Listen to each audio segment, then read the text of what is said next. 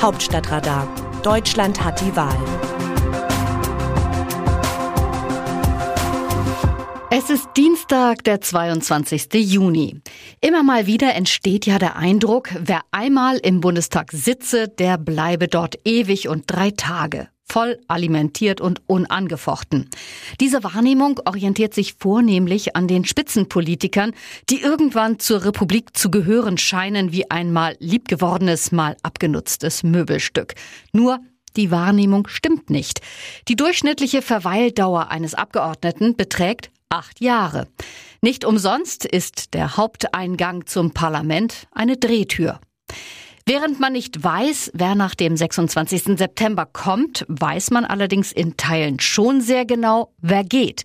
Denn es gibt einige, die auf eine neuerliche Kandidatur verzichten.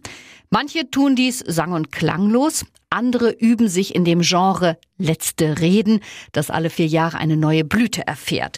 So bediente sich Bundesjustiz- und Familienministerin Christine Lambrecht des Klassikers von Trude Herr Niemals geht man so ganz. Auf der Homepage der SPD-Frau aus Hessen ist zu lesen, 22 Jahre Bundestag bedeuten 22 Jahre zweiter Wohnsitz, 22 Jahre aus dem Koffer leben. Mit 55 bin ich in einem Alter, wo man noch was Neues beginnen kann. Darauf freue ich mich. Ähnlich sieht die Sache Uwe Schummer, niederrheinischer Christdemokrat und fröhlicher Vertreter des Arbeitnehmerflügels der CDU. Der 63-Jährige zeigte sich bei seinem finalen Auftritt ebenfalls alles andere als müde. Er beschloss ihn vielmehr mit dem Satz, der Kampf geht weiter.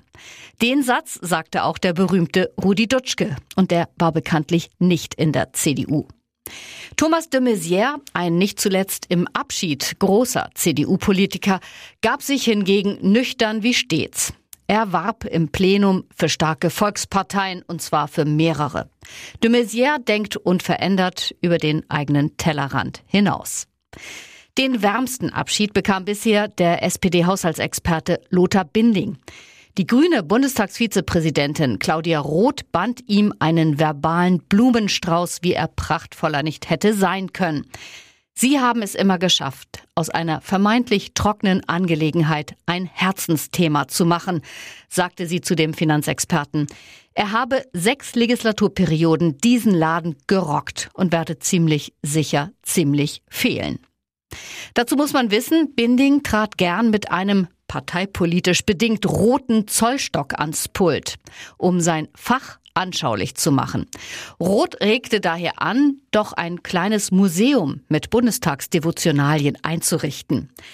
Ihre Zollstöcke werden dort einen würdigen Platz finden, sagte sie an die Adresse des 71-Jährigen, der, sichtlich am Wasser gebaut, unruhig auf seinem Sessel hin und her rutschte.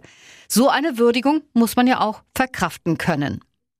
In dieser letzten Sitzungswoche des alten Bundestages vor der obligatorischen Sommerpause und der anschließenden Bundestagswahl werden weitere Abschiedsreden zu vernehmen sein. Dabei wird es an Überraschungen ebenso wenig mangeln wie an Tränen. Neben jenen, die um ihren Abschied wissen, sind da jene, die um ihren etwaigen Abschied nicht wissen und deshalb auch keine Abschiedsreden halten können. Der gewiss prominenteste unter ihnen ist Karl Lauterbach.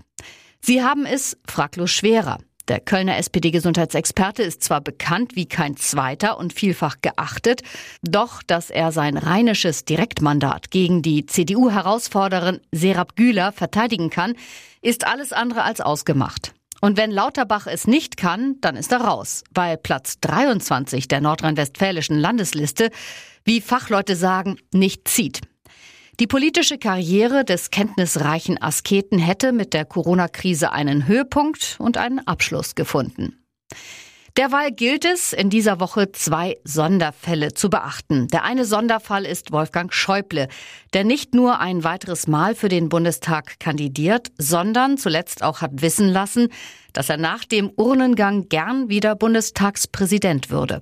Das Amt, so die Begründung, mache ihm Freude. Der 78-Jährige wurde 1942 geboren und gehört dem Parlament seit 1972, also seit fast 50 Jahren an. Das sucht seinesgleichen. Der andere Sonderfall ist eine gewisse Angela Merkel. Sie steht nach über 30 Jahren vor ihrer letzten regulären Sitzungswoche. Eigentlich. Denn anders als der ewige Schäuble verzichtet auch Merkel auf eine Kandidatur. Der letzten regulären Sitzungswoche könnten allerdings noch ein paar irreguläre Sitzungswochen folgen. Dann nämlich, wenn es nicht oder nicht so schnell gelingt, nach der Bundestagswahl eine neue Regierung zu bilden. Die Kanzlerin bliebe so lange geschäftsführend im Amt und wäre diejenige, die sich verabschieden will, aber nicht darf. Immerhin läge darin eine gewisse Verlockung. Der bisherige Rekordkanzler Helmut Kohl brachte es zwischen dem 1. Oktober 1982 und dem 26. Oktober 1998 auf 5869 Tage im Amt. Um den Rekord zu brechen, müsste Merkel bis zum 17. Dezember 2021 zum Durchhalten gezwungen werden. Ausgeschlossen, FDP-Chef Christian Lindner sei unser Zeuge, ist das keineswegs. Der 1987 gestorbene ZDF-Talkmaster Hans Rosenthal würde dann, so er noch lebte, in die Luft springen und rufen, das war Spitze. Dass Angela Merkel in die Luft sprenge, ist nicht sicher. Aus dem Wörterbuch Politsprech Deutsch. Wie sehe ich aus? Janine Wissler, Spitzenkandidatin der Linken, nach ihrer Rede beim Wahlparteitag. Die Spitzenkandidatin der Linken, Janine Wissler, hielt auf dem jüngsten Programmparteitag eine fulminante Rede. Allerdings vergaß Wissler, als sie fertig war, das Mikrofon. So konnte man noch hören, was sie anschließend an ihren Co-Vorsitzenden Dietmar Bartsch gerichtet hinzufügte. Wissler wollte wissen, wie sehe ich aus? Das war nicht frei von Komik, aber nachvollziehbar. Bereits eine Woche zuvor war grünen Kanzlerkandidatin Annalena Baerbock ja ein ähnliches Missgeschick passiert. Sie hatte im Anschluss an ihre Parteitagsrede Scheiße gesagt. Weiterhin, ohne es zu wissen, on air. Baerbock fluchte, weil ihr eine Passage missglückt war und das bei einem zentralen Auftritt.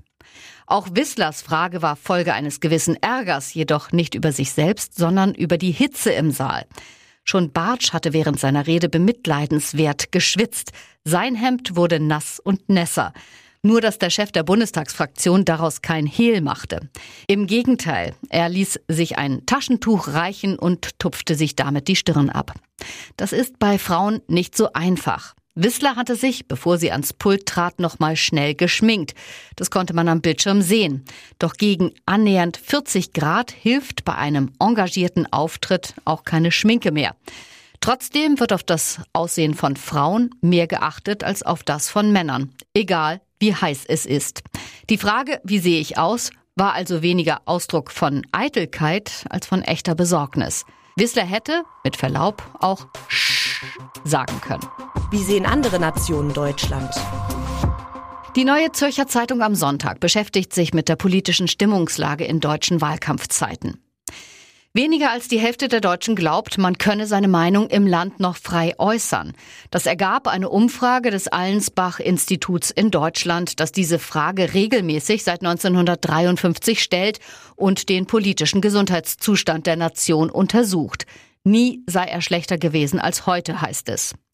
Aber wie in der Medizin sind auch in der Demoskopie Eingebildete von wirklichen Kranken zu trennen. Das Recht auf freie Meinungsäußerung garantiert das deutsche Grundgesetz. Es ist nicht gefährdet. Richtig ist, seine politische Meinung offen zu äußern, ist nicht zuletzt wegen der sozialen Netzwerke unangenehm geworden. Deshalb zurückzustecken wäre aber fatal. Es würde nur den Feinden des freien Worts nützen. Das Autorenteam dieses Newsletters meldet sich am Donnerstag wieder. Dann berichtet meine Kollegin Eva Quadbeck. Bis dahin. Text Markus Decker, am Mikrofon Christiane Hampe.